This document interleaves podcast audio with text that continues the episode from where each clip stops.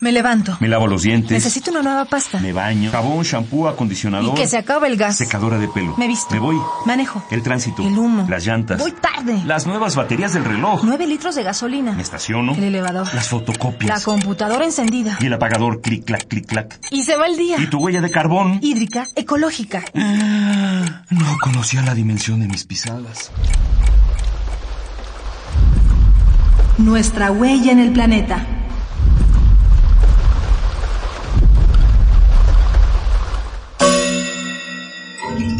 Ciudad, y naturaleza. corazones artificiales.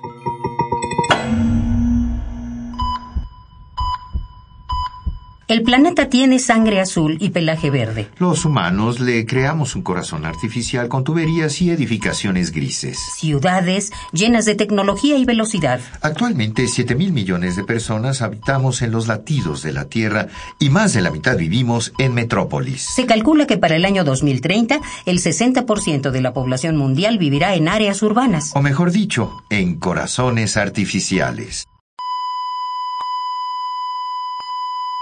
Sin embargo, no todas las ciudades son lujosas y fluorescentes.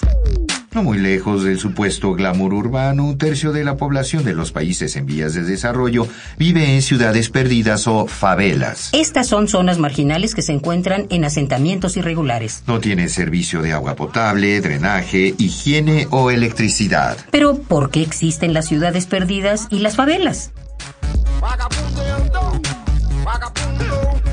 Dentro de una misma ciudad vivimos en condiciones completamente desiguales, injustas. Mientras que la urbanización, la industria y la economía favorecen a pequeñas zonas del primer mundo, nacen a gritos las amplias zonas de pobreza. Estos lugares crecen y crecen sin planeación, o en el mejor de los casos con planes que no se cumplen. Se extienden a zonas de riesgo, o peor aún, invaden bosques, manglares, lechos de ríos y lagunas.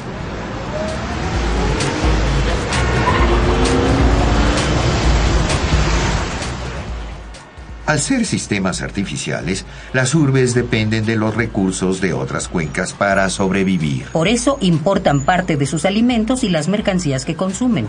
La energía que utilizan se genera en presas hidroeléctricas y pozos petroleros lejanos, a veces provenientes de otras naciones. Las ciudades además exportan sus desechos, trasladan aguas contaminadas, residuos domésticos e industriales y monstruosas cantidades de chatarra a otras regiones o países donde ocasionan serios problemas ambientales y de salud a las poblaciones locales. Los problemas de contaminación del aire, del agua y de los suelos son comunes en todas las ciudades del mundo, se ubiquen en países desarrollados o no. Los que vivimos en estos corazones artificiales a veces no estamos conscientes del daño que podemos causar a las comunidades externas y a los ecosistemas.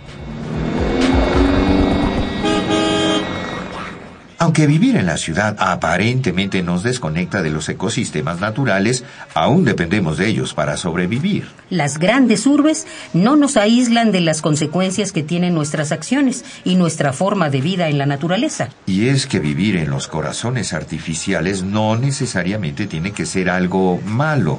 Solo debemos hacer conciencia de que no somos el único latido de este planeta.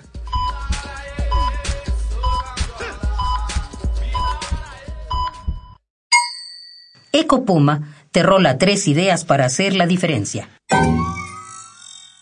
Un barrio puede transformarse gracias a la organización de quienes vivimos en él, para mejorar nuestra calidad de vida.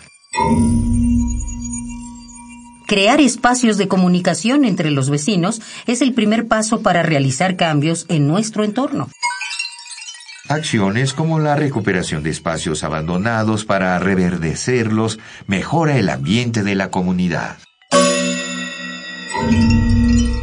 Hagamos la diferencia. Ecopuma, Universidad Sustentable.